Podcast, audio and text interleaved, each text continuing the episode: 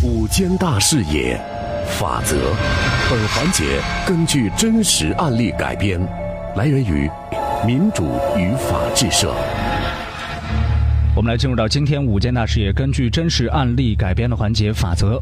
今天这起案例呢，需要各位开动脑筋，跟随边防支队的官兵一起缉拿一伙贩毒的分子。先给大家看一张图片，大家可以发送关键词“法则”到九一二的微信平台，先看看图片上面的红色的东西是什么东西，您认识吗？可以在微信上面告诉我们。二零一六年八月初，三亚边防支队官兵在例行检查的时候呢，拦住了一辆黑色的轿车。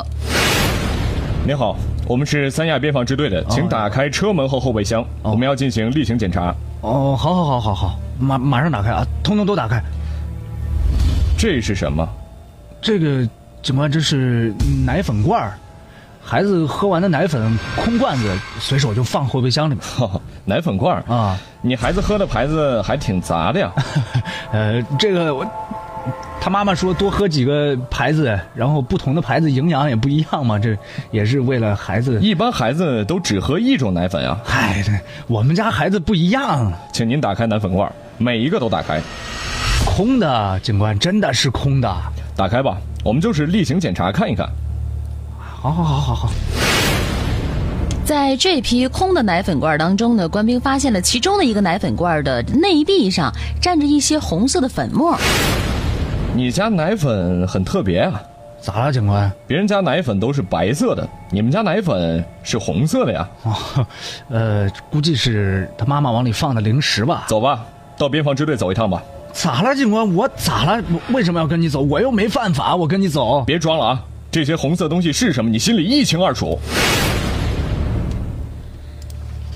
这些红色东西，就是刚才问到各位，发送法则之后，您看到的那些红色东西是什么呢？微信上很多朋友说是毒品，没错，是毒品。也有朋友说是摇头丸儿，呃，到目前为止呢，还没有朋友说出一个非常正确的答案。不过这是好事儿，证明大家可能对这个东西并不是特别熟悉啊。呃，这个东西到底是什么呢？在微信上。有些朋友可能会说，是冰毒，是摇头丸，是什么药，是什么毒品？其实不认识就对了，那就证明大家都是遵纪守法的好公民。这些东西是什么呢？这些红色的东西啊，是毒品麻古。什么是麻古呢？给各位普及一下啊，麻古是泰语的音译，主要的成分是冰毒，是一种加工之后的冰毒的片剂。外观看上去和摇头丸挺像的，是属于丙苯胺类的兴奋剂，具有很强的成瘾性。服用之后会使人的中枢神经系统、血液系统极度兴奋，能大量的耗尽人的体力和免疫的功能。如果长期服用，会导致情绪低落及疲倦、精神失常。也会损害肝脏、心脏，甚至是严重的导致死亡。这个奶粉空罐的内壁上面为什么会有麻古呢？这些毒品来自于哪里？说吧，麻古哪来的？我我也不知道，我就是帮人送货的。帮谁送货？嗯，有个叫麦峰的，他需要送货就给我打电话。我就见过他几次，一般都是电话联系。麦峰啊，把他电话提供给我们吧。警官，电话你们收走了。根据线索，侦查员很快锁定了犯罪嫌疑人麦峰。与麦峰往来密切的还有两名可疑的男子福哲和王一鸣，这两个人也进入了警方的侦查范围。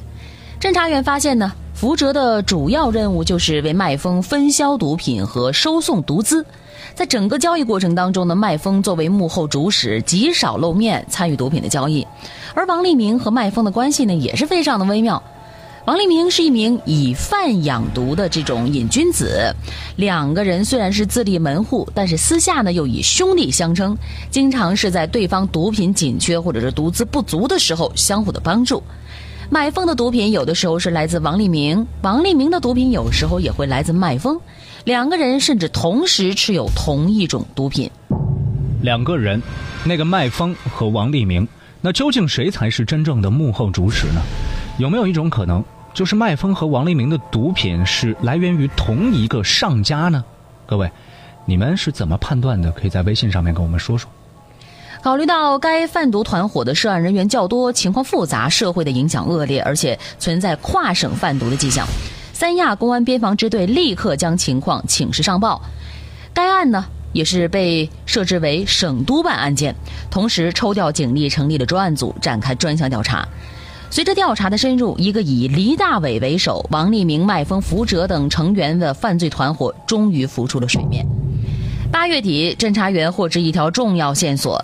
李大伟将前往广东取货，并于九月三号从广东茂名携带毒品返回三亚。那摸清了李大伟的活动轨迹，那就方便抓捕布控了。想要抓捕黎大伟，难度真的挺大的。第一呢，他是流动性作案，而且出门的时候时常不带任何的通讯工具，很难掌握他的行踪。第二呢，黎大伟可能有武器，而且时常是在流动的客车上，容易伤到别的人。这个黎大伟啊，生性特别狡猾，在与警方的几次较量当中呢，虽然主动权都在警方手上，但是他却能让警方陷于被动。警方几次设伏抓捕的，采取了各种各样的办法，最后都流产了。这次专案组决定用最原始的办法，对李大伟进行守株待兔式的抓捕。决定下来之后呢，警方立刻组织布控，投入了二十多名警力侦查蹲守。行动小组分四组警力布控在三亚各重点路口及部位，准备见到人和货就进行抓捕。九月三号，狡猾的狐狸终于露出了尾巴。哎呦，黎哥，嗯，哎，李哥，那五万定金到账了吧？嗯，到账了。哎，我我什么时候可以取货呀？今天上午十点半，还是老地方。你报阿东的名字就可以拿货。哎，好的，李哥。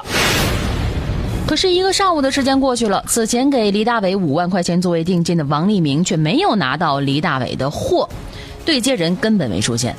当天晚上呢，四组布控的警力加紧了对广东，特别是从茂名到三亚客车的侦查，对每车实行全程跟踪。经过一夜的跟踪，依然没有黎大伟的踪迹。当天晚间，从茂名到三亚的四辆客车也没有任何藏毒的迹象。怎么回事？你没有看走眼吧？警官不会的，这几辆车上确实都没有那个黎大伟。够狡猾的这个老狐狸！扩大搜索范围，继续搜。侦查员提供的线索是黎大伟九月三号坐大巴从茂名携带毒品返回三亚，可是从茂名到三亚所有大巴都没有发现黎大伟，大巴上也没有藏毒。到底是线索错了，还是黎大伟嗅到了什么气味改变形成了呢？各位，可以先想一想，到底是哪个环节出现了问题，以至于警方这次扑空了呢？明天的法则，我们将会继续跟您一起追踪这些毒贩。感谢各位的收听和参与，感谢我们的合作单位民主与法制社。本期法则记者裴月，编剧陈蕊。法则周一到周五直播十三点十五分。如果您想回听往期法则，可以下载蜻蜓 FM，搜索关键词“法则”。您还可以关注九一二的微信公众号“九一二声音工坊”，直接在线收听。